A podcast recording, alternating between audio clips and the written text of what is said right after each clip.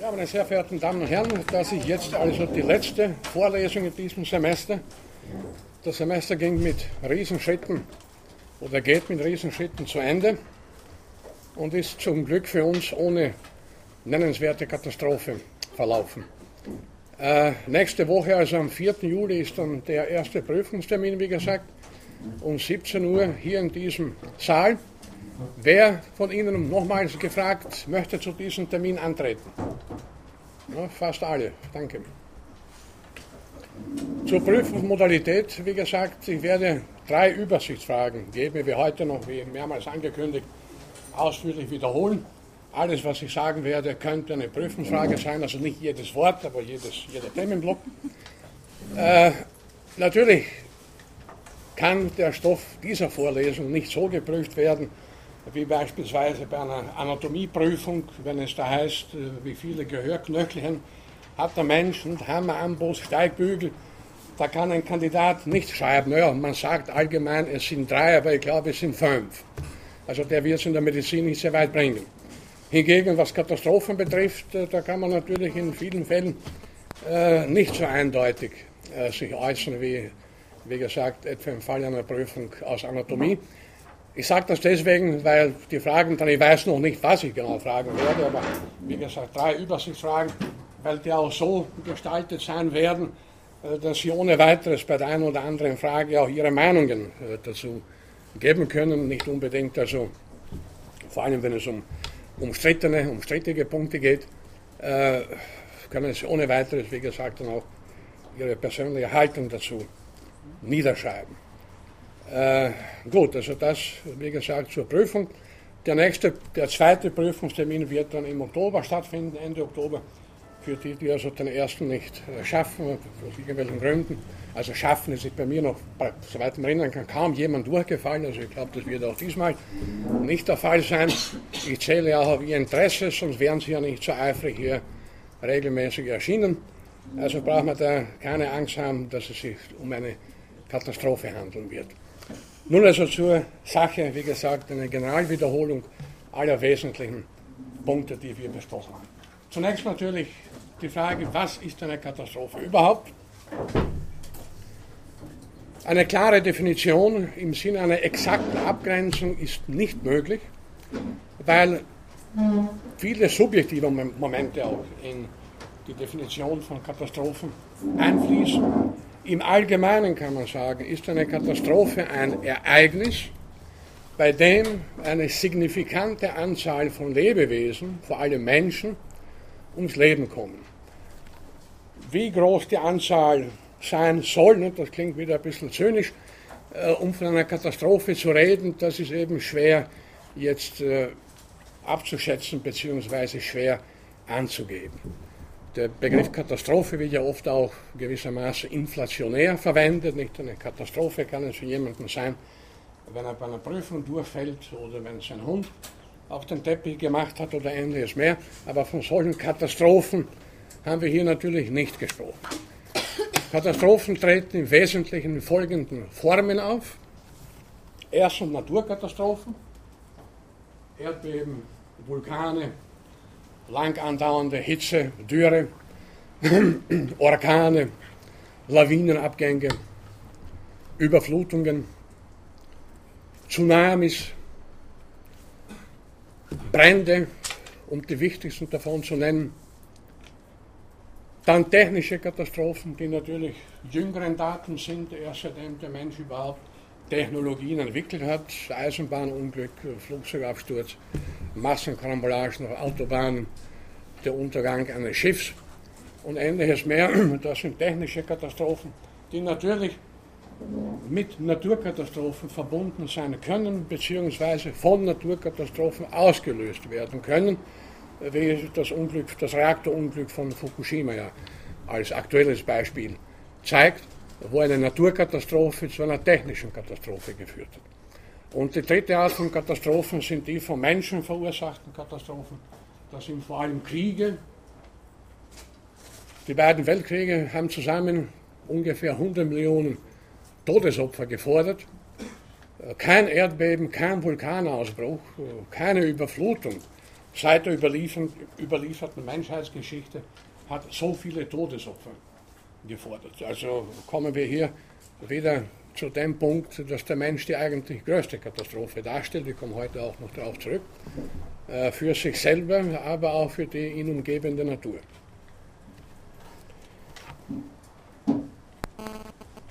Das Weltende, das immer wieder prophezeit wird, ist natürlich nicht jetzt, wenn man es wörtlich nimmt, mit lokalen Katastrophen gleichzusetzen, sondern das Weltende, die Apokalypse, wäre tatsächlich das Ende des gesamten Universums. Und dass das irgendwann einmal der Fall sein wird, haben Physiker schon vor über 100 Jahren äh, errechnet, nämlich auf der Basis des Prinzips der Entropie. Eine alltägliche Erfahrung zeigt, dass Wärme immer nur von warmen auf kalte Körper fließen kann. Ein Ofen spendet Wärme, Sie können sich die Hände im Winter am Ofen wärmen, aber nur solange dem Ofen Energie zugeführt wird. Wenn der Ofen aus ist, können Sie sich auch nicht die Hände äh, dran wärmen, da bleibt ist beides kalt. Und das übertragen auf den Kosmos. Wärme wird ständig abgegeben von unterschiedlichsten Himmelskörpern. Irgendwann einmal kommt es zu einer, wie ein Wiener Physiker mal gesagt hat, zu einer kosmischen Energiekrise. Alle Wärme wird aufgebraucht sein, die Temperaturen werden sich ausgleichen. Es kommt also zu einem Wärmetod. Für die Organismen ist es dann ein Kältetod, die werden alle erfrieren. Nur ist es fraglich, ob es dann überhaupt noch Organismen geben wird, ob es überhaupt noch die Erde geben wird, denn man schätzt, dass dieser Weltuntergang nun im buchstäblichen Sinne in circa 10 bis 12 Milliarden Jahren äh, stattfinden wird. Also das muss uns nicht, wirklich, nicht mehr wirklich beunruhigen. Äh, bei einer Diskussion vor einigen Monaten hat ein Diskussionsteilnehmer gesagt, ich bin ja froh, dass Sie gesagt haben, in 12 Milliarden Jahren ja, er hatte schon Angst, sie werden sagen, in 12 Millionen Jahren. Gut, also so oder so, das Weltende kommt, aber wir haben noch dafür nun wirklich Zeit und müssen uns darüber keine großen Gedanken machen. Die psychologische Funktion von Katastrophen war auch eines der Themen. Äh, was fasziniert an Katastrophen eigentlich? Es ja, kommt ja nicht von ungefähr. Dass immer wieder so ständig Katastrophenfilme produziert werden, offenbar auch ökonomisch erfolgreich. Da schauen sich Leute gerne an. Dass in den Massenmedien permanent eigentlich von Katastrophen die Rede ist. Die Massenmedien wären ja kaum lebensfähig, wenn es keine Katastrophen gäbe, wenn nichts passieren würde. Kein katastrophales Ereignis, sei es in der Natur oder als technische Katastrophe oder was auch immer. Äh, zum einen kann man sagen, äh, dass den Menschen alles Ungewöhnliche, Schreckliche fasziniert. Das muss zurückgehen in die graue Vorzeit, äh, das unsere stammesgeschichtlichen Vorfahren, alles, was irgendwie ungewöhnlich war, hat sie angezogen, aber auch abgeschreckt. Das gilt für uns nach wie vor. Wir können uns aber gewissen Bildern, Katastrophenbildern, Bildern von Erdbeben, Tsunamis und so weiter kaum entziehen. Katastrophen haben aber zweitens eben auch eine entlastende Wirkung in zweierlei Hinsicht. Zum einen signalisieren sie einen Neubeginn, zumindest für diejenigen, die die Katastrophe überleben. Und es ist auch nicht, es kommt auch nicht von ungefähr. Im Alltag sagt, ja, das wird ja alles bald untergehen. Da schwingt immer die Hoffnung mit, nachher wird es aber besser. Rein psychologisch gesehen möchte ja, ist es verständlich, dass keiner von uns äh, haben möchte, es wird alles immer schlechter werden. Zumal für ihn oder für sich selber. Also, Katastrophe als Signal zum Neubeginn, was Positives. Und dann haben zumal lokale Katastrophen, wenn man nicht so sehr von ihnen betroffen ist und sie überlebt natürlich, äh, eine entlastende Funktion. Sie lenken ab von den Mühen und Plagen des Alltags. Es genügen schon heftige Regenfälle oder ein Schneesturm. Und äh, das hilft Ihnen, einen Ihnen sowieso unangenehmen Termin zu verpassen. Sie anrufen bitte, Sie sind ja nicht, also, ich komme ja nicht weiter, ich kann heute nicht kommen. Da sieht jeder ein, also man ist entlastet. Katastrophen sind allgegenwärtig. Naturkatastrophen, technische Katastrophen, von Menschen verursachte Katastrophen. Die gesamte Geschichte die Erdgeschichte und auch die Menschheitsgeschichte sind eigentlich eine ununterbrochene Abfolge von Katastrophen. Auch das mag dazu beitragen, dass Menschen immer wieder sich immer damit beschäftigt haben, äh, fasziniert, auch abgestoßen waren, auch versucht haben, Katastrophen zu bewältigen und vieles mehr. Und es kommt daher auch wiederum nicht überraschend, dass Katastrophen nicht nur in der Realität stattfinden, sondern in verschiedenen Mythen, in der Mythologie, eine ganz gewaltige Bedeutung haben. Es ist keine Kultur bekannt, wo Menschen nicht bestimmte Vorstellungen, nicht nur über den Weltanfang, auch über das Weltende entwickelt hätten und in der nicht irgendwelche Mythen, in denen Katastrophen vorkommen, entwickelt worden wären. Wir haben als Beispiel vor allem uns äh, einigermaßen ausführlich mit Flutmythen beschäftigt. Sintflut in der Bibel. Dann ein weiteres Beispiel, noch älter als die Bibel, im Gilgamesch-Epos aus Mesopotamien vor über 4000 Jahren gibt es auch eine große Überflutung. In der griechischen Mythologie vernichtet Zeus die Menschheit durch eine Überflutung. Und auch in der nordischen Mythologie gibt es wiederum eine gewaltige Flut. Allen vier, das sind nur vier Beispiele so aus vier großen Kulturkreisen, äh, allen vier Beispielen ist interessanterweise eines gemeinsam. Nicht alles wird durch die Flut vernichtet. In der Bibel die Sintflut, auch Sündflut. Gott bestraft die Menschen, weil sie sich gegen ihn versündigt haben, lässt aber Gott immerhin ein Menschenpaar und von jedem anderen, von jeder anderen Art, ein Paar am Leben. Also, als ob auch Gott Interesse daran hätte, dass ein Neubeginn stattfindet. Er wollte nicht alles vernichten. Und wie gesagt, auch in den übrigen drei Beispielen, äh, in der griechischen Mythologie, analog zur Bibel, äh, lässt Zeus auch wieder zwei Menschen überleben, Mann und Frau, sinnvollerweise damit die Menschheit dann aufs Neue beginnen kann. Vielleicht äh, hat der Mensch auch tatsächlich große Schwierigkeiten oder kann sich nicht wirklich das absolute Ende von allem vorstellen. Sodass es auch in die Mythologie einfließt, also es soll natürlich eine große Vernichtung stattfinden, etwa eine Überflutung, aber dann gehen die Wasser langsam wieder zurück, irgendwann einmal in der Bibel nach 40 Tagen es kommt eine Taube geflogen, bringt einen grünen Zweig und man sieht wieder Land. Es geht wieder mehr oder weniger fröhlich weiter. Wie real sind aber solche Flutmythen, um bei dem Beispiel der Überflutungen zu bleiben? Man kann sich denken, nachdem Überflutungen ja nach wie vor eigentlich ständig irgendwo stattfinden, vor kurzem bitte in kleinerem Ausmaß in der Steiermark, am Sonntag oder Samstag glaube ich, ein gewaltiges Gewitter, nicht wahr? Da sind einige Häuser weggeschwemmt worden und so weiter. Das findet ja immer statt. Und das war auch in der Vergangenheit so.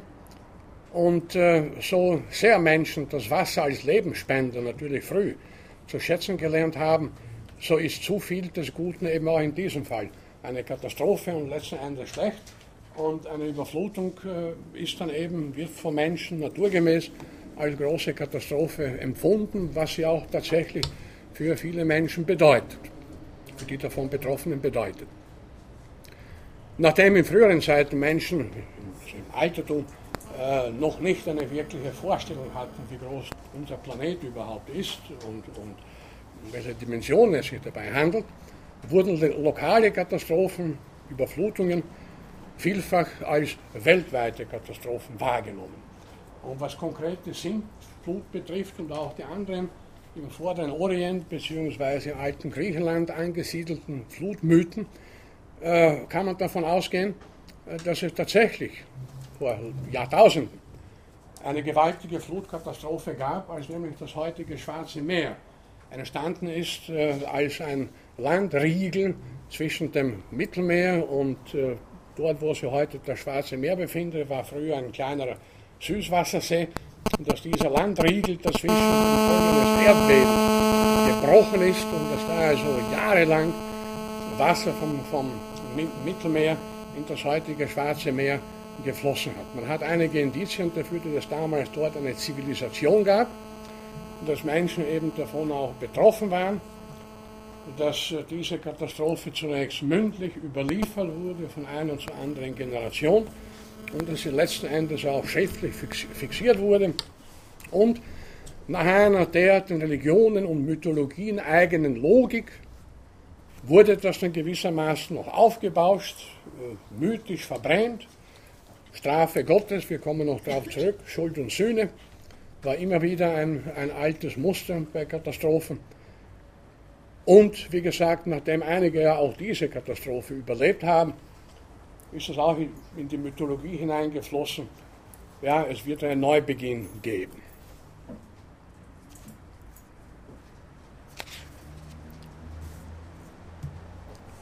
Wir haben von Katastrophen in der Erdgeschichte gesprochen, die also weit vor den Menschen stattgefunden haben. Ja, vielleicht eines noch äh, vorweg, also bevor ich da mit der, mit der Erdgeschichte weitergehe. Äh, kosmische Katastrophen. Wenn man so vorhin gesagt, so äh, Naturkatastrophen, technische und von Menschen gemachte Katastrophen, kosmische Katastrophen wären eine Sonderkategorie gewissermaßen. Äh, Im Kosmos passieren Dinge, da kollidieren ganze Galaxien, äh, da explodieren ganze Galaxien, das sind Ereignisse, äh, gegen die alles, was hier auf der Erde je passiert ist oder noch passieren kann, buchstäblich verblassen. Aber ein deutscher Astronom hat mich darauf aufmerksam gemacht, äh, dass es vielleicht nicht legitim ist, hier von einer Katastrophe zu reden, wenn nämlich die Galaxien irgendwo explodieren in einem Bereich des Kosmos, wo es keine Organismen, schon gar keine intelligenten Organismen gibt, dann wird ja niemandem Schaden zugefügt und man wird Katast eine Katastrophe so definieren, dass eine bestimmte Anzahl von Lebewesen, insbesondere intelligentem Leben, dem Ereignis zum Opfer fallen, dann wäre eine kosmische Katastrophe eigentlich gar keine Katastrophe. Es ist ja niemand davon berührt. Also das nur noch nebenbei. Äh, Katastrophe in der Erdgeschichte abgesehen von den Katastrophen wie Erdbeben, Vulkanen und so weiter, die regelmäßig nach wie vor stattfinden, gab es in den letzten fünf, 500 äh, Millionen Jahren nachweislich fünf große Katastrophen, nämlich Phasen des Massenaussterbens von Organismenarten. Die größte vor etwa 250 Millionen Jahren, bei der dürften schätzungsweise 80 bis 85 Prozent der damals äh, existenten Arten von Lebewesen vernichtet worden sind. Bekannter natürlich ist das große Sauriersterben vor ca. 65 Millionen Jahren, während bei den übrigen vier Phasen des Massenaussterbens noch immer nicht ganz klar ist, was sie bewirkt hat.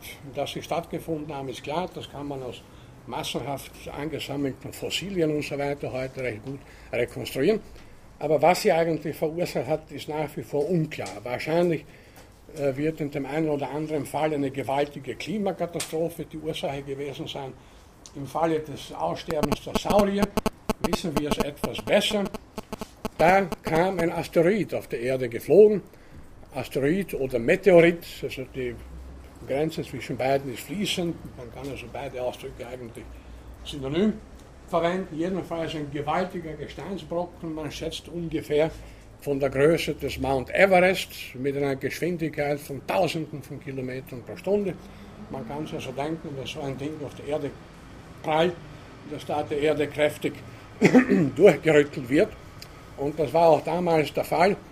Äh, die Folge dieses Asteroideneinschlags waren jahrtausendelange permanente Erdbeben, Vulkanausbrüche, äh, die Sonne verfinsterte sich, es kam ein Ascheregen und das führte eben sukzessive dazu, äh, dass die Saurier mit ihnen noch einige andere weniger spektakuläre wirbellose Tiere allmählich verschwunden sind. Allmählich verschwunden, wie gesagt, das war nicht so, dass da der Asteroid um 17.30 Uhr eingeschlagen ist, nur 17.45 Uhr war dann der letzte Saurier gestorben, sondern man schätzt, dass dieser Prozess des damaligen Aussterbens ungefähr eine halbe Million Jahre gedauert hat.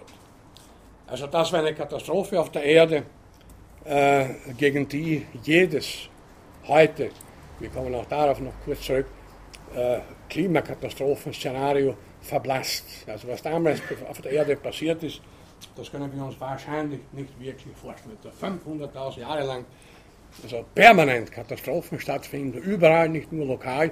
Also das war gewissermaßen eine Zerreißprobe für die gesamte Erde bzw. Erdgeschichte, aber auch das hat unser alter Planet überstanden. Es wurde auch nicht sämtliches Leben vernichtet, wie gesagt, nur äh, ein paar tausend Arten, kein Mensch weiß genau, wie viele Arten es gab. Immer wieder werden ja neue Fossilien gefunden. Ich schätze, es wird so circa 5.000 bis 7.000 Arten von Sauriern gegeben haben, nicht nur ganz große, die bekannten Apatosaurus, Tyrannosaurus und so weiter, auch viele kleinere, dann auch Flugsaurier und meeresbewohnende Echsen und so weiter. Äh, und wie gesagt, einige Wirbellose. Aber der Rest, auch das ist eines der großen Rätsel der Evolutionsbiologie, warum zum Beispiel die Haie, äh, die zu den ältesten, äh, überhaupt die ältesten Wirbeltiere darstellen, oder die Skorpione, äh, die zu den ältesten landbewohnenden Tieren gehören, warum die etwa von dieser Katastrophe unberührt geblieben sind. Das ist, wie gesagt, eine der großen Fragen der Evolutionsgeschichte bzw. Evolutionsbiologie. Aber so oder so, niemals wurde auf der Erde bisher sämtliches Leben vernichtet. Irgendwie ging es immer weiter. Und man kann sogar sagen, dass, und hier gilt es auch wörtlich, jede dieser Katastrophen, jede dieser fünf großen Katastrophen einen Neubeginn signalisiert hat, weil nach der Katastrophe, das kann man auch aus den paläontologischen Befunden gut rekonstruieren, es zu einem förmlichen Aufblühen von neuen Arten, neuen Gattungen und so weiter gekommen ist, nachdem die Saurier weg waren, salopp gesagt, begann das große Zeitalter der Säugetiere. Äh, es ist anzunehmen, wenn die Saurier geblieben wären, die haben ja alle ökologischen Nischen auf der Erde besetzt. Säugetiere gab es damals schon, kleinere, spitzmausähnliche, rattenartige Formen. Äh, wenn die Saurier geblieben wären, dann wären die Säugetiere auf dieser Stufe wahrscheinlich auch geblieben und hätten niemals die Möglichkeit gehabt, sich zum Beispiel zu Primaten zu entwickeln, aus denen dann letzten Endes auch wir Menschen hervorgingen. So gesehen könnte man im Nachhinein sagen, danke dem Asteroiden, denn dem verdanken wir unsere Existenz hier und jetzt. Allerdings wäre es ein Fehler äh, zu glauben, dass also da irgendeine Absicht dahinter steckte, denkt also, dass da irgendein höheres Wesen gedacht, gut, die Saurier haben lange genug, äh, da hat die Erde terrorisiert, 150 Millionen Jahre ungefähr gab es sie, jetzt machen wir mit denen Schluss, jetzt lassen wir was anderes äh, zu, äh, zum Zukommen. So war es sicher nicht, sondern es sind Zufälle. In dem Fall ein kosmischer Zufall, der dazu geführt hat, äh, dass die großen Reptilien falsche Reptilien waren. Nebenbei gesagt, es wird heute, nachdem es wohl Warmblütler gewesen sind, gelegentlich darüber diskutiert, die Saurier in eine eigene Gruppe äh, unter den Wirbeltieren zu stellen, aber das ist nur eine Seitennebenbemerkung. Also, Katastrophen haben natürlich, geben natürlich äh, die Möglichkeit zu einem Neubeginn, aber dahinter steckt keine Absicht. Nicht nur in der Erdgeschichte, auch in der Menschheitsgeschichte, allerdings ist es wesentlich kürzer gab es permanent Katastrophen. Äh, Menschen, Menschenartige gibt es seit ungefähr 5 bis 5,5 Millionen Jahren. Äh, die überlieferte Geschichte ist bloß ein paar tausend Jahre alt, ich meine die schriftlich überlieferte Geschichte. Aus der Phase kennen wir viele Katastrophen, Erdbeben, Überflutungen, Vulkanausbrüche und vieles mehr. Äh, und auch schon der Mensch der Vorzeit sozusagen, der frühe Mensch, der steinzeitliche Mensch, muss natürlich Katastrophe immer wieder erlebt und auch überlebt haben, sonst wären wir heute nicht da, sodass man annehmen kann, dass die Beschäftigung mit Katastrophen schon in die äh, Vorzeit, in prähistorische Zeit zurückreicht. Man hat sich dann natürlich äh, mit Beginn der antiken Philosophie und Wissenschaft und so weiter auch äh, systematisch mit Katastrophen zu beschäftigen. Begonnen Erdbebentheorien gehen zurück auf, auf, auf, auf die Antike und auch über viele andere Katastrophen machte man sich natürlich immer Gedanken, nicht zuletzt auch äh, mit der Idee, wie man Katastrophen vielleicht verhindern könnte. Menschen wurden heimgesucht von unterschiedlichen Katastrophen, wie gesagt, nicht nur Erdbeben, Vulkanausbrüchen und Überflutungen, sondern zum Beispiel auch Epidemien nicht die Pest, äh, aus der Antike, aus dem alten Ägypten, aus dem alten Griechenland, aus dem Mittelalter sind Pestepidemien überliefert, vor allem die große Pest, der sogenannte Schwarze Tod. Im Mittelalter äh, dürfte halb Europa entvölkert haben. Kein Mensch weiß zwar die exakten Zahlen der Menschen, die damals den Tod gefunden haben, aber ganze Landstriche wurden entvölkert. Es kam zu einem gewaltigen demografischen Einbruch. Die Pest gab es später auch noch gelegentlich, aber nicht mehr in diesem Ausmaß. Sie ist heute auch noch nicht ausgerottet, aber sie ist nicht mehr epidemisch verbreitet. Und dann natürlich sind Kriege nochmals zu erwähnen als Katastrophen der Menschheitsgeschichte, die von Menschen selber allerdings verursacht worden sind. Es äh, gab kaum einen Tag in der Menschheitsgeschichte, ist statistisch gesehen, in dem nicht irgendwo ein Krieg oder Bürgerkrieg oder Bürgerkriegsähnliche Kämpfe stattgefunden hätten, mit wiederum äh, den Kulminationspunkten, den beiden Weltkriegen, die bisher in dieser Serie von Kriegskatastrophen eindeutig die größten Katastrophen darstellen. Ein katastrophales Naturereignis haben wir ganz besonders erwähnt, weil es für äh, so viele philosophische Reflexionen Anlass gegeben hat und nach wie vor gibt. Hat das große Erdbeben von Lissabon am 1. November 1755 mit etwa 30.000 Toten war es bei weitem nicht das größte Erdbeben, das die Menschheit erlebt und überlebt hat aber es war gewissermaßen eine geistige Erschütterung.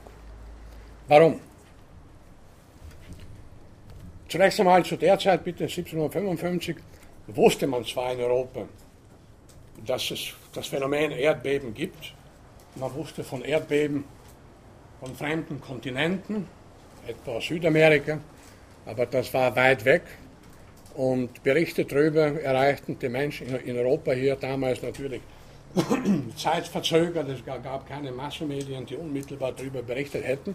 Also haben diese Erdbeben irgendwo weit weg keinen großen Eindruck gemacht. Man wusste andererseits auch aus der Antike, aus der Überlieferung der Antike, dass es damals auch in Europa Erdbeben gegeben hat. Aber das war wieder zeitlich weit weg und konnte auch niemanden wirklich beeindrucken oder erschrecken. Hingegen passierte nun noch einmal erster November 1755 ein Erdbeben in einer der europäischen Metropolen, Lissabon, die damals mehr oder weniger dem Erdboden gleichgemacht wurde. Und äh, die philosophische Bedeutung dieser Erschütterung ergibt sich aus Folgendem. Es war das Zeitalter der Aufklärung.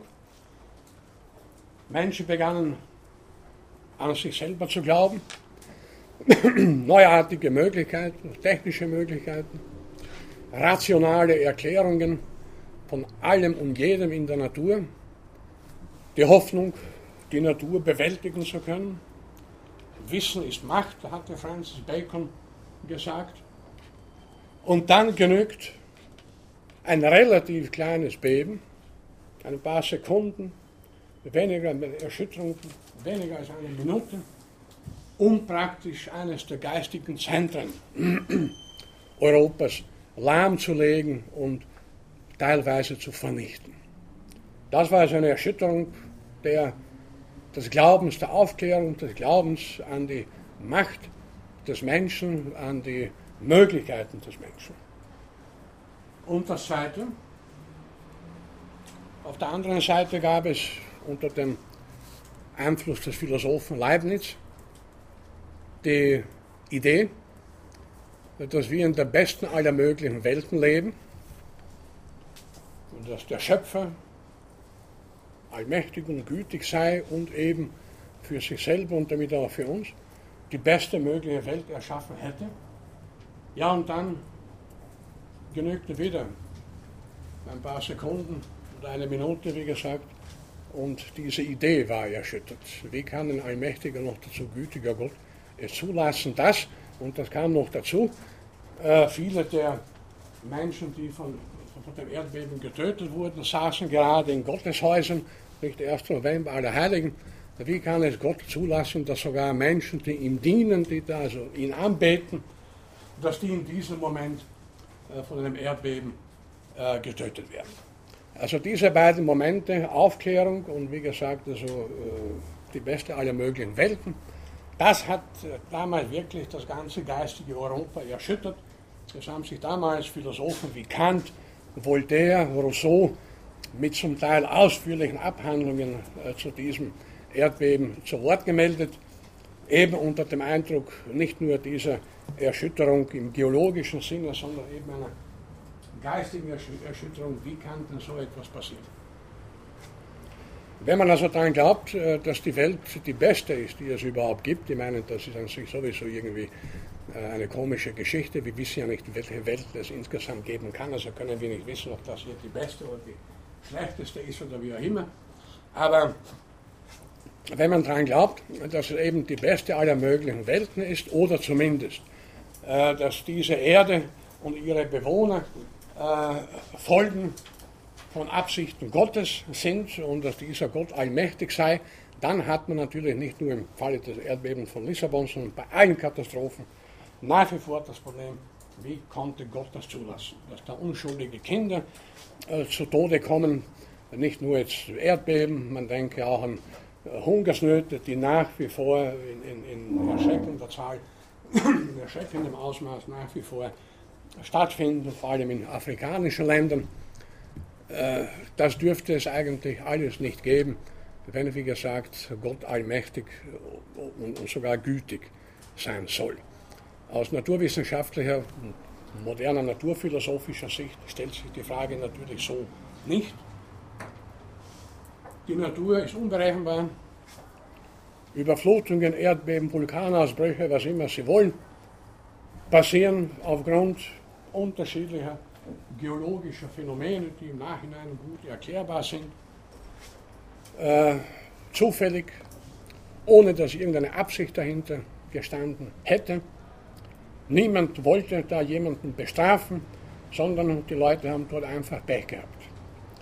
Denn sonst dürfte ja auch die Katastrophen nicht so ungleich verteilt sein. Während auf dem europäischen Kontinent etwa Vulkane, abgesehen von Island, aber das ist schon wieder ziemlich weit weg, praktisch nie aktiv werden. Ja, der Ätna gelegentlich aber auch da und der Vesuv, aber ich meine, ich meine hier das europäische Festland, vor allem Mitteleuropa, ist von Vulkanen verschont. Da gibt es in Südamerika etwa immer wieder Vulkanausbrüche. Dann werden immer wieder ganz bestimmte Regionen von Überflutungen heimgesucht. Nicht in, in, in Pakistan sind zwei Sommer hintereinander, haben zwei Sommer hintereinander gewaltige Überflutungen stattgefunden. Was soll man davon halten? Es gibt also niemanden, der hier die Katastrophen gleich verteilen würde und sagt, bitte, das sind die Pakistani, waren schon im Vorjahr schlecht dran, hier schicken wir die Flut nach Kalifornien. Na, so ist es natürlich nicht. Es kann natürlich sein, dass ein und derselbe Landstrich, äh, eine und dieselbe Population wiederholt von denselben Katastrophen heimgesucht wird. Aber wie gesagt, dahinter steht keine Absicht und in philosophischer Sicht also ist aus heutiger philosophischer Sicht ist die Frage äh, äh, der Theodizee, also das Problem Übel in der Welt, nicht wahr, in Anbetracht des allmächtigen und gütigen Gottes obsolet. Äh, Übel sind für uns Menschen Übel, die Natur kennt keine Übel, die Natur kennt weder gut noch böse ein Vulkan, der ausbricht, hegt keine böse Absicht, der kann ja gar nicht anders. Das gewisse geologische und geophysikalische äh, Prozesse, die dem Vulkan gar keine andere Möglichkeit geben, als eben auszubrechen. Und damit müssen wir eben leben. Gut, äh, also wie gesagt, Erdbeben von Lissabon, das könnte eine Prüfungsfrage auch natürlich sein, was hatte das für eine philosophische Konsequenz? Äh, natürlich sind wir in Anbetracht von permanenten Katastrophen daran interessiert, äh, Voraussagen zu treffen, Katastrophen zu berechnen, um sich vor ihnen besser schützen zu können. Das ist verständlich und das geht, wie gesagt, schon auf die Beschäftigung mit Katastrophen in der Antike zurück. Und haben wir gesprochen von Prognosen zum Unterschied von Prophezeiungen. Beide beziehen sich auf künftige, auf mögliche oder tatsächlich zu erwartende künftige Ereignisse. Beiden haftet äh, eine gewisse Unsicherheit an, wobei aber Prognosen im streng wissenschaftlichen Sinn natürlich auf bestimmten empirischen Daten beruhen. Man rekonstruiert bisher Geschehenes. Man studiert zum Beispiel in einem bestimmten Gebiet die Zahl der Erdbeben, die es schon gegeben hat. Man studiert die geologischen Verhältnisse in diesem Gebiet und kann mit einer gewissen Wahrscheinlichkeit voraussagen, dass in den nächsten Jahren wieder dort ein Erdbeben stattfinden wird. In einigen Fällen konnte man Erdbeben sogar ziemlich gut voraussagen. Ein Erdbeben in China wurde rechtzeitig äh, in der Früh an dem Tag, an dem es äh, äh, stattgefunden hat, vorhergesagt und tatsächlich sind, haben die meisten Leute ihre Häuser verlassen, sodass als das Erdbeben kam, äh, dann nur relativ wenige Menschen ums Leben kamen. Ein anderes Erdbeben, wieder in China, wurde nicht vorausgesagt, nicht vorhergesehen und äh, da war die Bilanz natürlich wieder erschreckend. Das heißt, Prognosen, wie dieses Beispiel zeigt, stoßen natürlich an Grenzen, auch wenn sie äh, systematisch wissenschaftlich untermauert sind. Ich habe auch zur Erheiterung eben das Beispiel mit dem Pferdemist erwähnt, wo man um das Jahr 1900 oder kurz davor dachte, dass Städte wie New York oder London in 10, 20 Jahren vom Pferdemist bedeckt sein werden. Die Prognosen waren aus der, Gegend, aus der damaligen Sicht und aus den damals erkennbaren Tendenzen und Trends ja durchaus korrekt, wenn weiterhin sich da die Pferde auf den Straßen vermehrt hätten und so weiter, wie das bis dahin der Fall war, hätte man tatsächlich Schwierigkeiten gehabt mit dem Pferdemist. Aber was niemand vorausgesehen hat, dass das Auto die Pferde weitgehend ablösen wird. Inzwischen sind nur ein paar Fiakerpferde übrig geblieben für Touristen, aber Pferde machen kein Problem mehr auf den Straßen. Die Fiakerpferde müssen sogar der eigene Beutel tragen, damit das Pferd nicht mit seinen Ausscheidungsprodukten den Asphalt äh, verschmutzt. Dem Auto sagte man keine Zucken voraus, nicht wahr? Man dachte zum Beispiel, aus heutiger Sicht kurios, es gibt ja kaum jemanden, der Auto fahren kann, also wird, es, wird sich das Auto nicht durchsetzen und vieles mehr. Also, Prognosen sind schwierig, wenn auch die Wissenschaft gewissermaßen von Prognosen lebt. Und äh, der Umstand, dass zum Beispiel Flugzeuge herumfliegen. Tausende pro Tag inzwischen.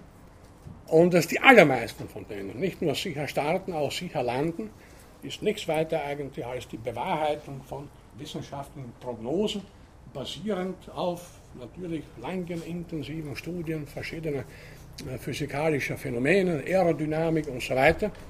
Und auf der Basis allgemeiner, sehr stabiler Theorien gewissermaßen kann man dann für Einzelfälle Prognosen machen. Also, dass das nächste Flugzeug, das heute startet, in, jetzt startet, in ein, einer Stunde und 20 Minuten in Frankfurt landen wird, die Prognose ist, wird mit einer sehr grenzter Wahrscheinlichkeit zutreffen. Prognosen sind umso schwieriger natürlich, je mehr sie sich auf sehr komplexe, dynamische chaotische Vorgänge beziehen.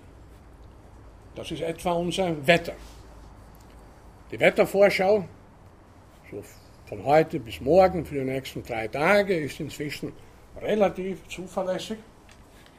Aber kein Mensch kann heute exakt oder auch nur annähernd genau sagen, wie werden die Monate Juli und August hier zusammengenommen.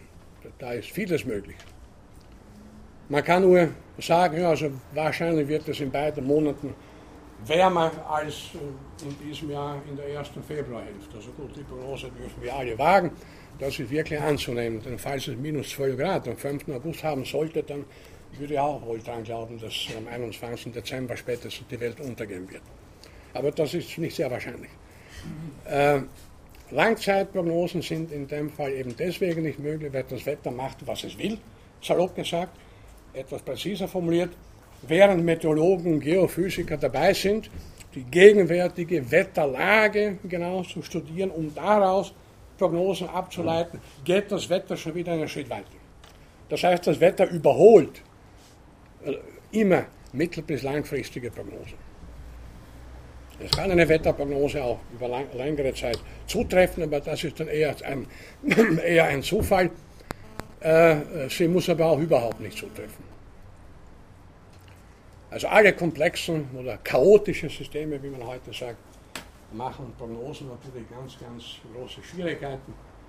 Das betrifft jetzt nicht nur das Wetter, das war nur ein Beispiel. Es betrifft genauso die Wirtschaft. Kein Mensch kann heute die Welt oder Vorgänge der weltweiten Ökonomie auch nur für die nächsten Wochen voraussagen. Kein Mensch weiß, welches äh, Land als nächstes in Europa unter den Schutzschirm sich stellen möchte und vieles andere mehr. Äh, das sind äußerst, äußerst instabile, äh, chaotische Systeme, die exakte Prognosen nicht erlauben. Das hat jetzt weniger zu tun damit, dass unterschiedliche Wissenschaften sozusagen unterentwickelt sind, sondern eben damit, äh, dass sie solche komplexen, dynamischen, chaotischen Phänomene grundsätzlich einer präzisen Beschreibung und eben Prognostik entziehen.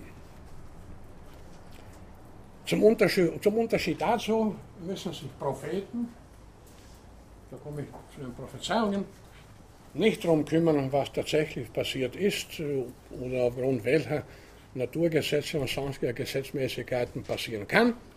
Eine Prophezeiung kann gewissermaßen aus heiterem Himmel erfolgen.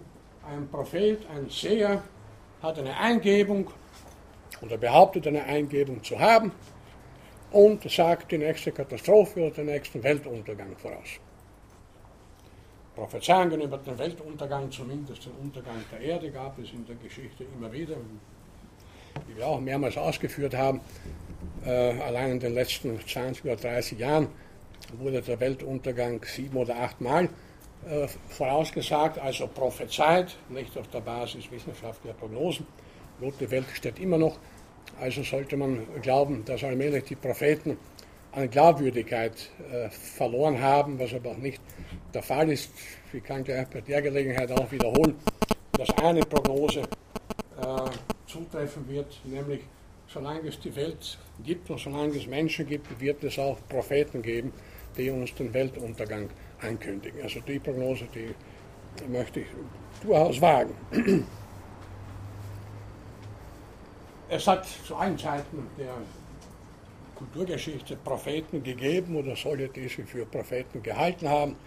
In unseren Breiten wird immer wieder der alte Nostradamus zitiert, den es tatsächlich gegeben hat. Er war Apotheker, Arzt und was auch immer. Man nahm das damals nicht so genau. Äh, der hat vielfach Weltuntergänge vorausgesagt, aber immer sehr vage, nie Zeitpunkte und so weiter genau festgelegt, nie genau gesagt, was da wirklich passieren wird, so dass Esoteriker, die es ja wie im Beruf immer eigentlich leichtes Spiel haben, denn eigentlich stimmt alles, was er gesagt hat und auch wiederum gar nichts. Das, ist, das gehört auch irgendwie zum Wesen der äh, Prophezeiungen, zum, zum, zum, zum Wesen der Propheten, wenn sie sehr vage formulieren und zu irgendeinem Zeitpunkt irgendwas sehen, naja, nachdem eine Katastrophe ja immer wieder äh, zutrifft, eintritt, kann man im Nachhinein dann auch leicht sagen, ja, das hat ja der schon vor 500 Jahren eigentlich vorhergesehen.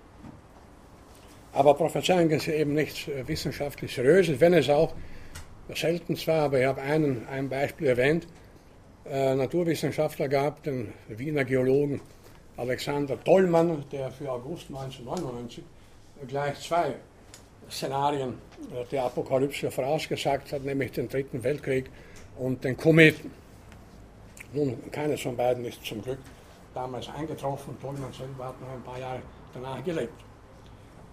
Äh, aber ansonsten wird also niemand, äh, sei es ein Physiker oder Geologe oder Biologe, äh, sich herablassen und, und etwas prophezeien. Interessant aber sind in dem Zusammenhang sich selbst erfüllende Prophezeiungen. Das gilt auch in gewissem Sinne für Prognosen. Wer heute in den Nachrichten verkündet, okay, die Nachrichten laufen schon seit 20 Minuten, wenn heute jemand im Fernsehen sein will, verkündet haben sollte, dass ab Montag nächster Woche äh, Leberkäse äh, schrumpfen wird, dann wird das tatsächlich zutreffen, weil alle, die gerne Leberkäse essen, sich spätestens bis Freitag damit eindecken werden, damit sie nächste Woche auch noch ihren beliebten Leberkäse haben. Und tatsächlich wird es am Montag kaum noch Leberkäse zu kaufen geben und wenn, dann hoffnungslos überteuert. Nicht auszudenken, was passieren würde hier in Wien etwa, wenn jemand eine Weinverknappung voraussagen würde oder eine Verknappung von Bier in dieser Jahreszeit, das könnte dann schon zu panikartigen Szenen führen. Man hat es auch gesehen, ich habe das auch erwähnt, nicht wahr, bei den griechischen Banken, es genügte der Hinweis, dass also die Leute wahrscheinlich vermehrt Geld beheben werden. Tatsächlich haben sie es auch gemacht. Millionen, Abermillionen von Konten abgehoben aus der Angst, nicht wahr? vielleicht haben wir das Geld nächste Woche ja nicht mehr. Und es genügt also die Ankündigung eines Ereignisses, ohne das Ereignis abzuwarten, tritt es ein, weil sich Menschen in der Erwartung des Ereignisses anders verhalten. Und so kann eigentlich jede Prognose oder Prophezeiung auch in dem Fall das Ereignis, das vorhergesehen wird, vorhergesagt wird, auch selber bewirken. Hätte man nichts gesagt, wäre nichts passiert. So ungefähr nach dem Motto. Natürlich haben Voraussagen, Prophezeiungen zumal dann auch noch, wir haben darüber am Rande auch kurz gesprochen, äh, zu tun mit Zahlenmystik, mit Zahlensymbolik. Äh, wir begnügen uns nicht damit, Zahlen als bloße Hilfsmittel zur Quantifizierung von Gegenständen und zur quantitativen Erfassung von Gegenständen und Vorgängen zu verwenden, sondern viele Menschen zumindest projizieren in Zahlen auch noch bestimmte symbolische Bedeutungen. Die Zahl 2, die Zahl 7, die Zahl 13 zum Beispiel äh, haben in verschiedenen Mythologien äh, ganz spezifische Bedeutungen. Und auch hier spielen dann oft selbsterfüllende Prophezeiungen eine Rolle. Äh, wenn jemand daran glaubt, dass Freitag der 13. Äh, ein Unglückstag für ihn ist, wird ihm vielleicht tatsächlich deswegen ein Unglück passieren, gerade weil er daran glaubt und weil er sich an dem Tag anders verhalten wird als sonst. Da gibt es angeblich sogar gute Beispiele dafür. Im Laufe der Geschichte, im Laufe der Geschichte der Mythologie sind unterschiedliche Szenarien für den Weltuntergang oder die Apokalypse entworfen worden. Eines der besten Beispiele dafür ist aus dem Neuen Testament äh, das äh, äh, Buch der Offen die Offenbarung des Johannes oder die Apokalypse. Da kommen zum Beispiel die vier apokalyptischen Reiter vor. Die bringen der Reihe nach Krieg, Hunger, Pest und Heuschreckenplagen. Nun sind die apokalyptischen Reiter natürlich erfundene Figuren. Und warum sollten vier Reiter gerade diese vier Phänomene bringen können? Aber auch hier vermengt sich Mythos mit Realität, denn die vier Ereignisse, Krieg, Hunger, Pest und Heuschreckenplagen, sind ja keine Erfindungen der damaligen Zeit gewesen, die gab es ja tatsächlich, Kriege gab es schon damals, also als die Bibel geschrieben wurde vor über 2000 Jahren. Hungerkatastrophen waren bekannt. Pest gab es im Altertum, wie gesagt, schon auch damals. Und Heuschreckenplagen kann man annehmen, und dass es auch gegeben hat, denn die gibt es nach wie vor, wenn auch nicht in apokalyptischem Ausmaß, aber in Asien etwa oder Australien in den vergangenen Jahren, Jahrzehnten haben wiederholt enorme Schwärme äh, dieser Krabbeltiere ganze Landstriche verwüstet.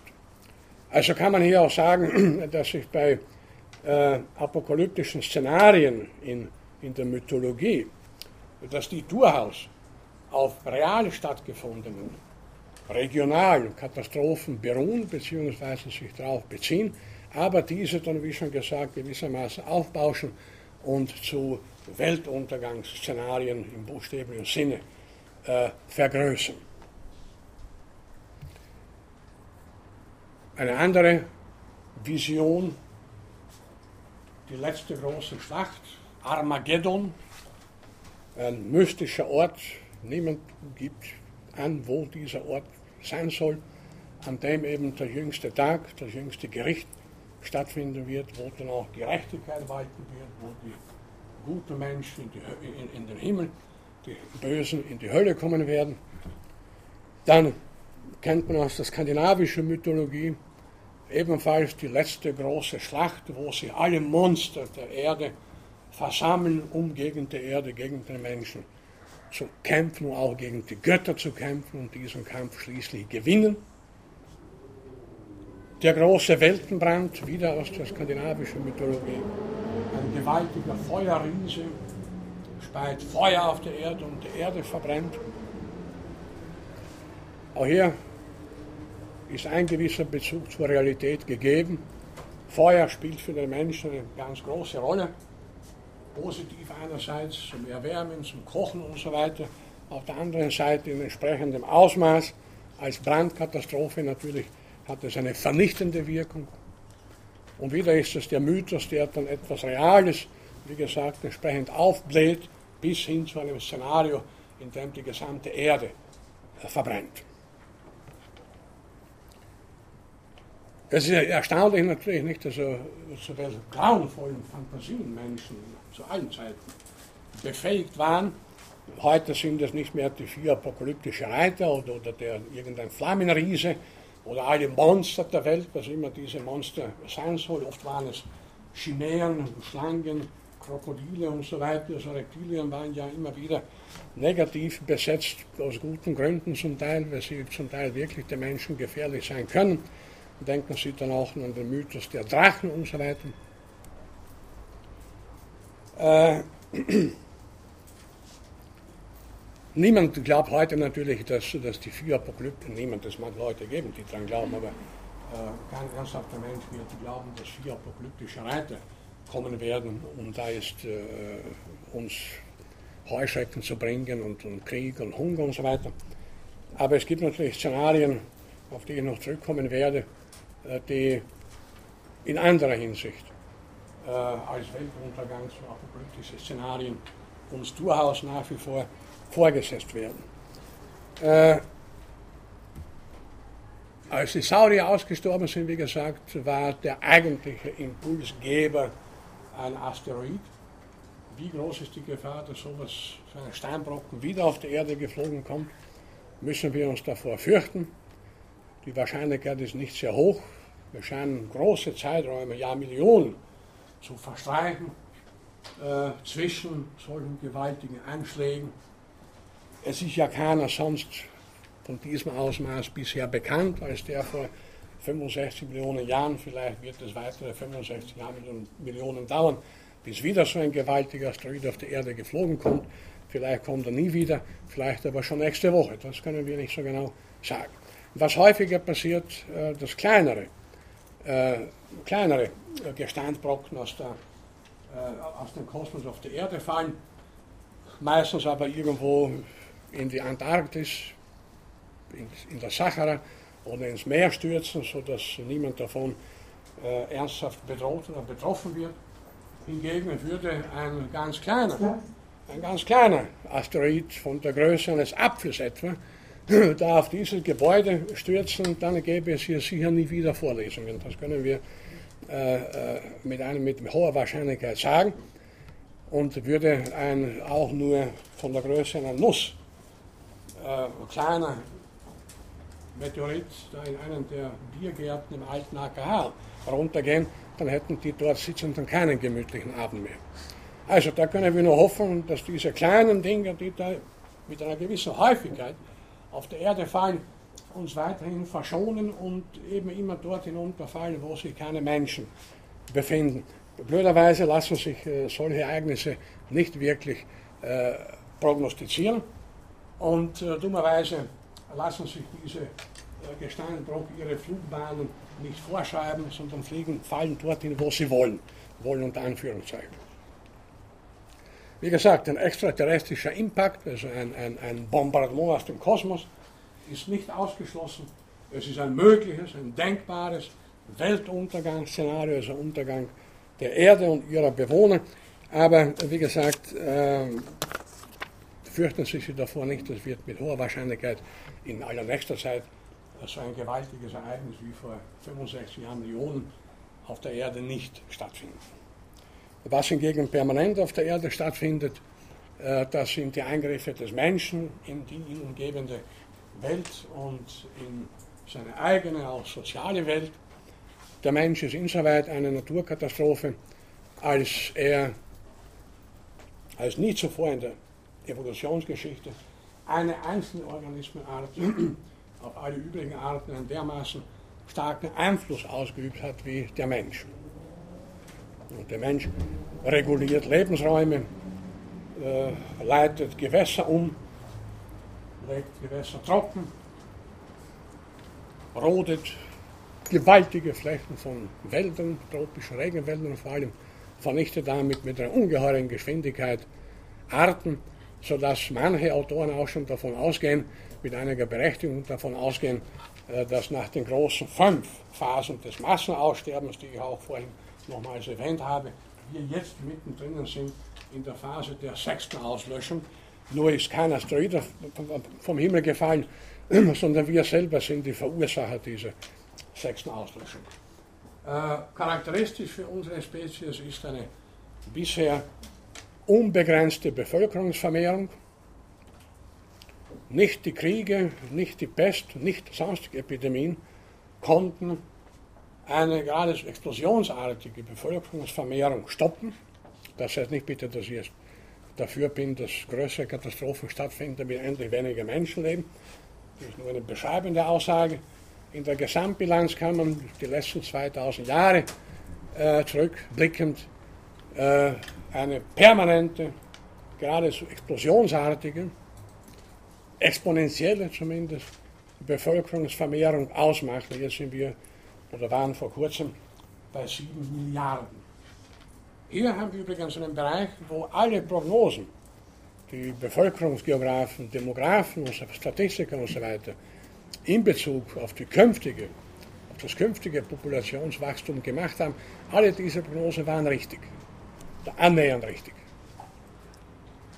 Das hat sich tatsächlich die Menschheit bisher, wie gesagt, un, un, ungebremst, un, ungebremst vermehrt und nimmt natürlich damit auch äh, gewaltige Ressourcen in Anspruch. Viel mehr als irgendeine andere Organismenart oder als viele Organismenarten zusammen. Natürlich kann man fragen, ist, äh, wie weit die Weltbevölkerung noch wachsen kann, ob irgendwann einmal der berühmte Point of No Return äh, eintreffen wird, beziehungsweise der, das Fass zum Überlaufen kommen wird.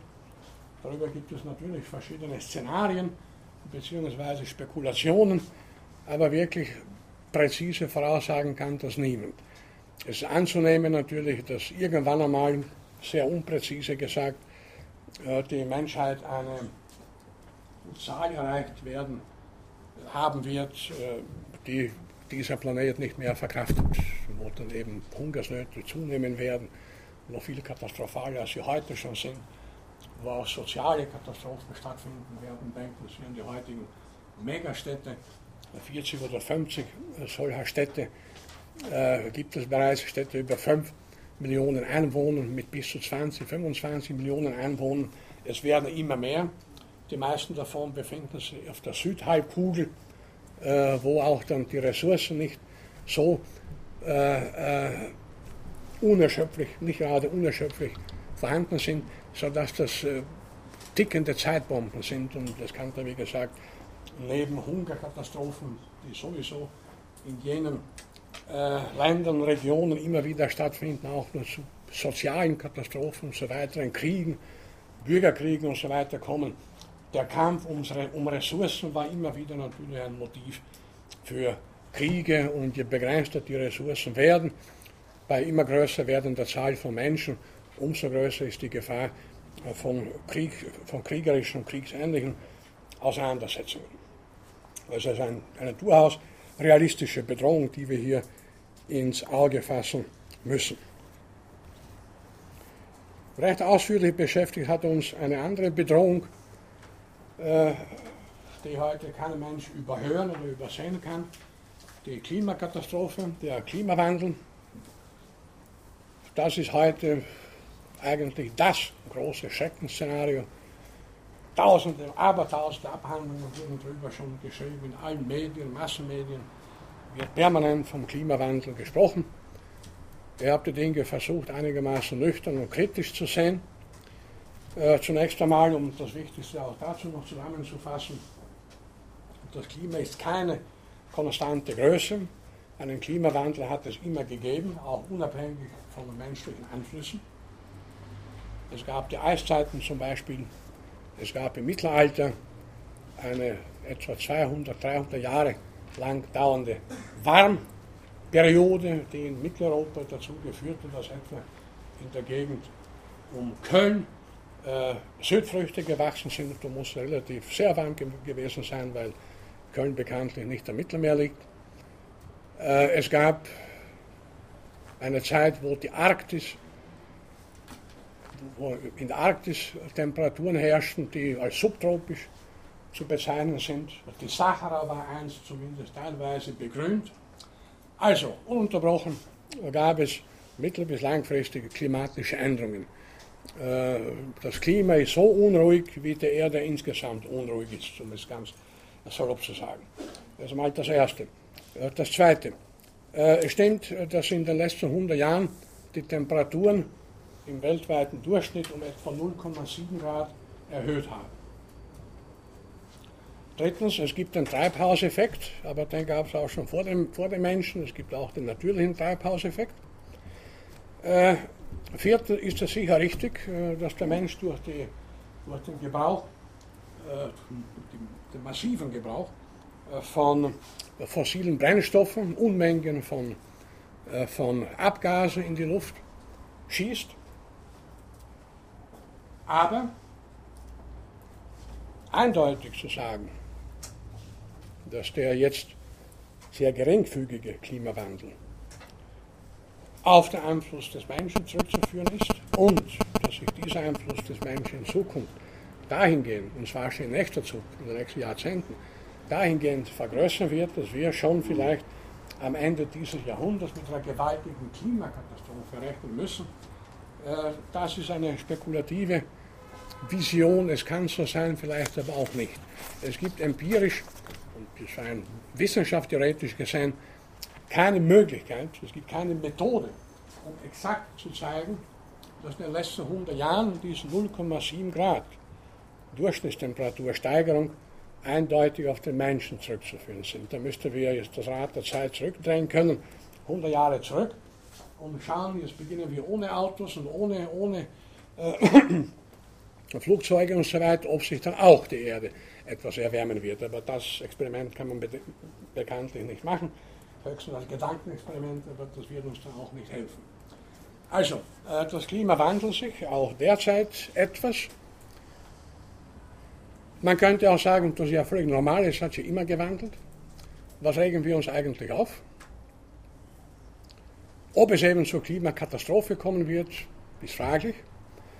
Wir dürfen nicht den Fehler machen, hier so viele subjektive äh, Dinge gewissermaßen hineinlegen und jedes Einzelereignis schon als Vorboten der Apokalypse deuten, nicht wahr? eine Überschwemmung dort, Kältewelle dort, Hitzewelle dort. Das sind keine Indizien, keine seriösen Indizien dafür, dass wir einer Klimakatastrophe entgegengehen, weil es diese Phänomene ja immer gegeben hat, in unterschiedlichen Ausmaßen. Wir haben ja auch ausführlich darüber gesprochen, über Extremwerte, extreme Temperaturen. Eigentlich besteht das Wetter ja nur als Extreme, weil wir Menschen ja praktisch nur Extreme wahrnehmen. Und wenn wir dann langfristig uns die Dinge vergegenwärtigen, nicht nur jetzt ein paar Jahre oder, oder zwei, drei Jahrzehnte, dann muss man erkennen, auch aufgrund sämtlicher Befunde aus der Paläoklimatologie und so weiter, dass es ständig äh, irgendwelche Extremwerte gibt oder jedenfalls Werte, die Menschen als extrem wahrgenommen hätten. Aber so oder so, es eignet sich derzeit äh, das Klima, die Klimakatastrophe sehr gut als ein Untergangsszenario. Vor allem haben Politiker und Massenmedien längst entschieden, dass diese Katastrophe bevorsteht, wenn wir nicht irgendetwas dagegen tun und so weiter und so weiter. Äh, und damit kommen wir dann eben auch zu dem Punkt Katastrophenszenarien als politische Projekte bzw. als Druckmittel.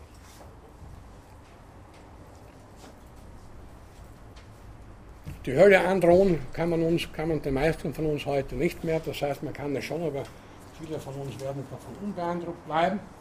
Aber man kann uns Katastrophen androhen, für die man ja aller Orten dann auch Indizien sehen kann, wenn man sie sehen will. Die Klimakatastrophe ist eine dieser Androhungen.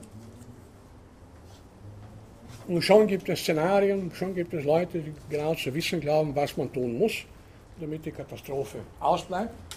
Wir haben in dem Zusammenhang unter Hinweis auf den Biologen Ernst Ulrich von Weizsäcker den Ausdruck Ökodiktatur, nicht nur in Bezug auf das Klima, auch in Bezug auf andere Phänomene verwendet, ausdrücklich auch davor gewarnt, dass Katastrophen, wenn man sie politisch sozusagen inszeniert, als Legitimation dafür dienen, den Bürger seiner Freiheiten zu berauben, ihn einzuschränken. Wenn du das und das nicht machst, da kommt die ganz große Katastrophe. Ihr müsst das und das machen, das dürft ihr nicht mehr machen, das dürft ihr nicht mehr essen. So, man muss alles rationieren. Nicht wahr? Das funktioniert ja in, der Vergangenheit auch immer wieder ganz gut. Und wie gesagt, also das Klimaszenario als Untergangsszenario ist hier eines der Beispiele dafür. Ein zweites ist natürlich das Beispiel Terrorismus. verbunden mit Sicherheit. Nach dem 11. September 2001 äh, hat man alles gemacht, um den Terror zu bekämpfen. Das heißt, Überwachung, verstärkte Kontrolle Flughäfen, überall Kontrolle von E-Mails, von, von, von, von Telefongesprächen und so weiter. Vermeintlich alles also im Dienste unserer eigenen Sicherheit und vermeintlich alles, um die Terrorgefahr zu beseitigen. Natürlich können dann diejenigen, die so argumentieren, sagen, na, schaut, es funktioniert ja, jetzt haben wir schon wieder keinen Terroranschlag gehabt. Hätten wir das nicht alles so überwacht, dann wäre sicher gestern am Stephansplatz eine Bombe explodiert. Aber weil wir dort inzwischen Kameras haben, ist das nicht passiert. Das auch wieder, kommt auch wieder in die Nähe der äh, selbsterfüllenden Prophezeiung.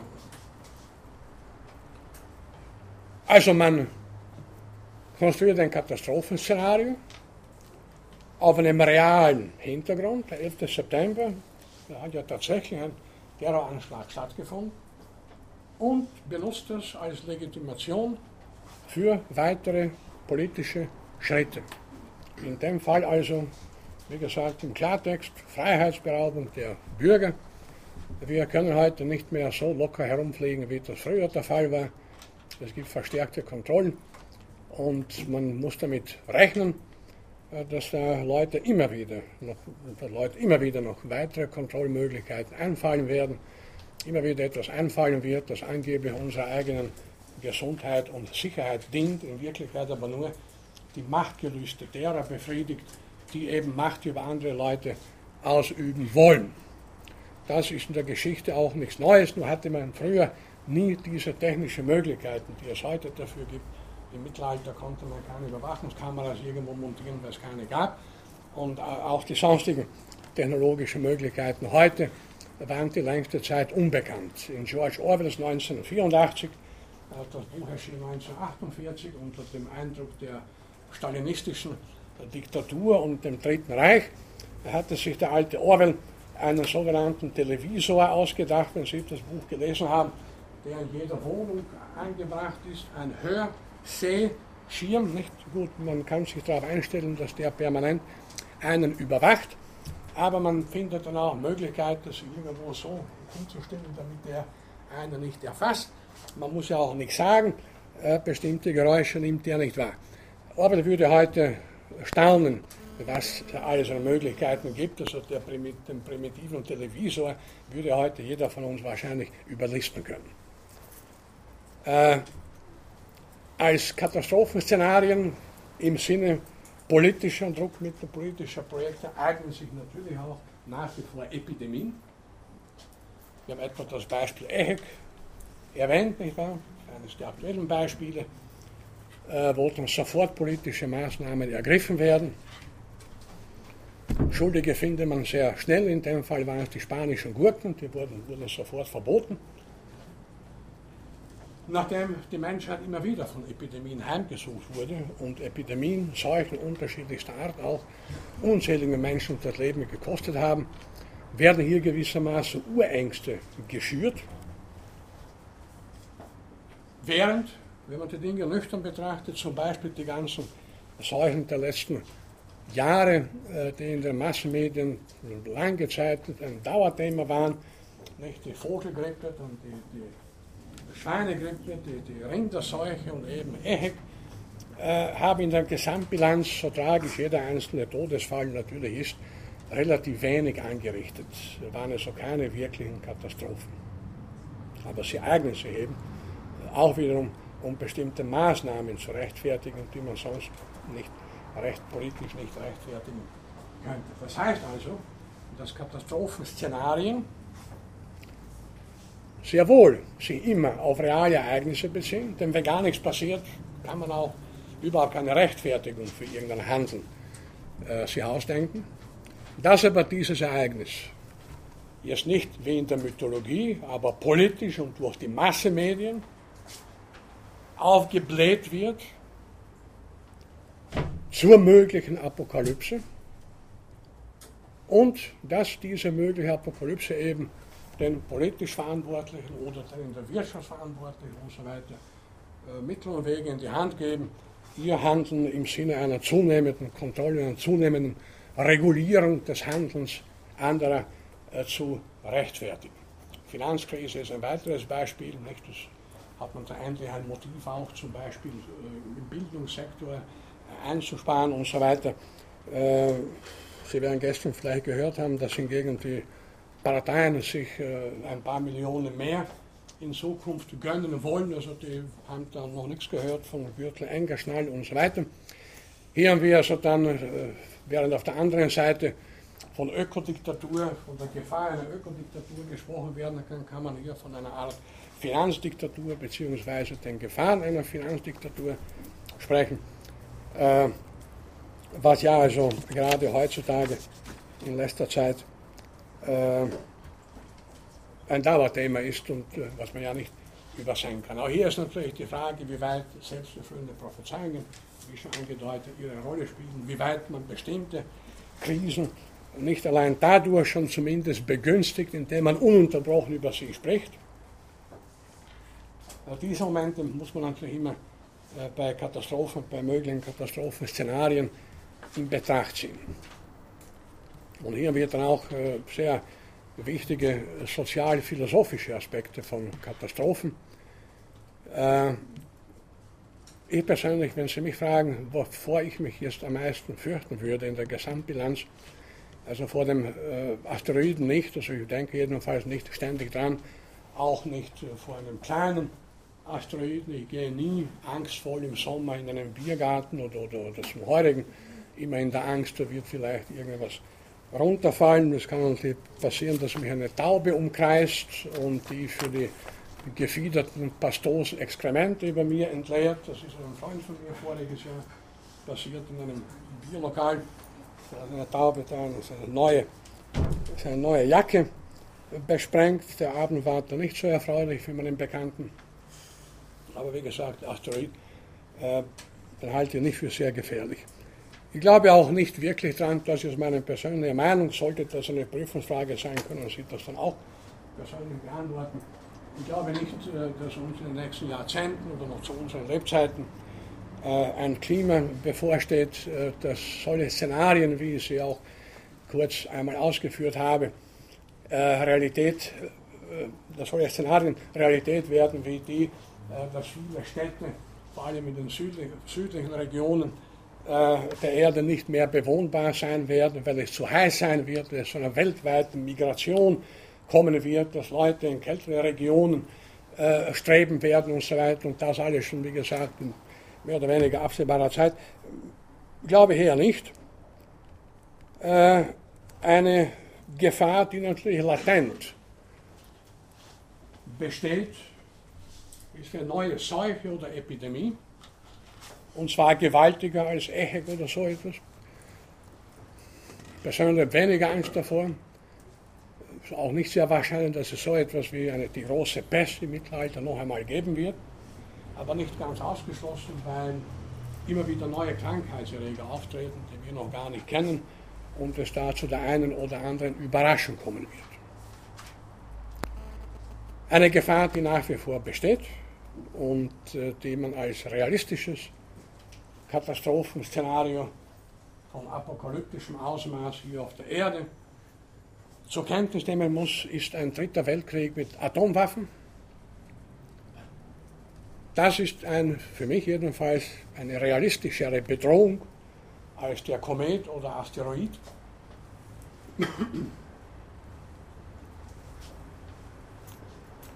Kein Lebewesen kann äh, so viel Wahn entwickeln wie der Mensch.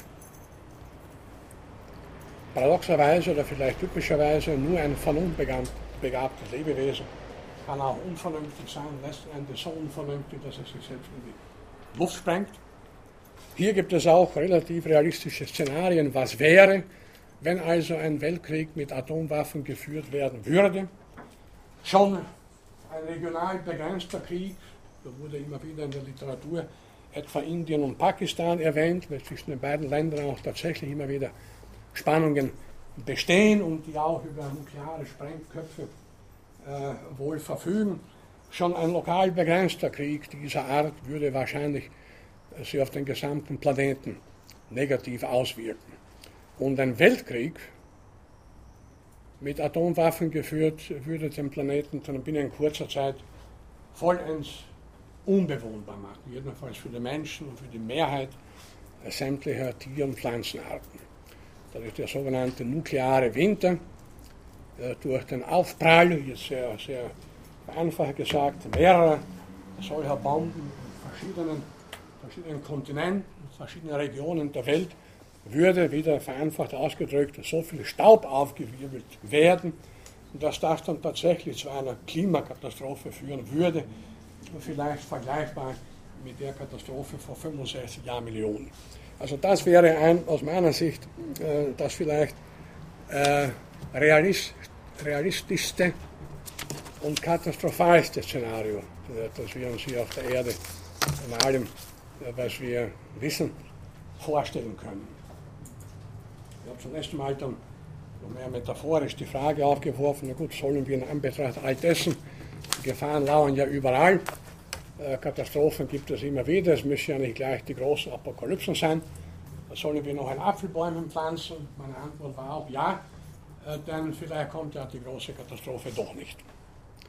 Und da können wir uns zumindest an Äpfeln gütlich tun. Von Weltuntergängen, wie gesagt, von apokalyptischen Szenarien geht eine gewisse Faszination aus. Zu allen Zeiten hat man den Weltuntergang prophezeit. Bisher hat er nicht stattgefunden, also der Untergang der ganzen Welt sowieso nicht, aber auch nicht der Untergang der Erde. Es waren immer nur, unter Anführungszeichen, lokale Katastrophen, die stattgefunden haben. Und es ist auch interessant, dass ja in Wirklichkeit offenbar niemand den Weltuntergang wirklich will, und zwar den absoluten Untergang, das absolute Aus. Und daher versprechen uns nicht nur Mythen und Religionen, sondern auch die Politik immer auch einen Neuanfang. Es mag die große Katastrophe kommen. Natürlich werden wir alles tun, um sie zu verhindern oder zumindest zu behindern. Aber es wird nachher wieder weitergehen.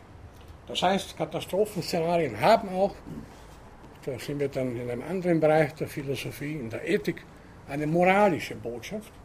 Und das sieht man ja am besten auch äh, anhand von Katastrophenfilmen jeder Katastrophenfilm praktisch erlaubt es, erlaubt einen Neubeginn. Es wird nicht alles zerstört. Es kommt in jedem Katastrophenfilm auch die eine oder andere heldenhafte Figur vor, die unter Umständen unter Einsatz des eigenen Lebens äh, dann die gesamte Welt oder zumindest Teile davon rettet. Es gibt also immer diese Botschaft auch der möglichen Bestrafung. Wir haben bestimmte Warnungen nicht ernst genommen. Und dann kommt die große Katastrophe, sei es der Vulkanausbruch, sei es die Klimakatastrophe, sei es irgendeine Überflutung, ein Orkan oder was auch immer. Wir sollen also die Botschaften ernst nehmen und das rechtfertigt dann wiederum äh, religiöse und politische Führer, die wissen oder zu wissen glauben, welche Botschaften für Katastrophen es gibt und äh, wie wir unser Handeln noch einmal äh, gestalten müssen, dass diese Katastrophen verhindert werden. Und wenn sie kommen, dann müssen wir daraus gelernt haben und eben einen Neuanfang wagen. Nur habe ich da wenig Optimismus insoweit äh, Hegel könnte recht haben, als er gesagt hat, das Einzige, was der Mensch aus der Geschichte gelernt hat, ist, dass er nichts gelernt hat. Und wenn man sich die Jahrtausende der Menschheitsgeschichte vergegenwärtigt, dieses ununterbrochene Herumwurschteln, äh, dieses Herumtappen von einem Fehler in den anderen, von einem Irrtum in den anderen, dann könnte man schon glauben, dass es auch in Zukunft so sein wird, oder dass der Mensch immer nur kurzfristig etwas aus einer Katastrophe lernt und dann ist das Ganze wieder vergessen und er macht so weiter wie bisher. Das ungefähr in groben Zügen waren die wichtigsten Punkte, die wichtigsten Aussagen, um nicht zu sagen, und Anführungszeichen Botschaften, die ich in dieser Vorlesung vermitteln wollte. Jetzt haben wir ja die Zeit fast äh, auf die Minute genau hinter uns gebracht. Gibt es noch Ihrerseits Fragen oder Bemerkungen? Gut, wenn das nicht der Fall ist, also gehe davon aus, nächste Woche Mittwoch steht auf jeden Fall die Welt und wir werden dann die Prüfung absolvieren. Äh, für die, die ich dann nicht mehr äh, vor dem Sommer sehen möchte, wünsche ich jetzt schon einen angenehmen Sommer und äh, möglichst ohne Katastrophen und ohne Krisen. Ich werde im nächsten Semester eine Vorlesung ankündigen unter dem Titel äh, Die Naturgeschichte der menschlichen Vernunft und Unvernunft. Vielleicht, das würde mich freuen, den einen oder anderen oder vielleicht am besten Sie alle bei der Gele Gelegenheit dann wiederzusehen. Ich danke für Ihr konstantes Interesse, ich hoffe, es hat Ihnen Freude gemacht. Mir hat es Spaß gemacht, trotz des an sich ernsthaften und katastrophalen Themas. Aber wie gesagt, wir können ohne weiteres noch Apfelbäume pflanzen. Vielleicht kommt ja auch alles wesentlich besser, als wir glauben. Vielleicht ist das Glas ja nicht schon halb äh, leer, sondern immer noch halb voll. In diesem Sinne danke für Ihr Interesse und wie gesagt alles Gute und bis bald.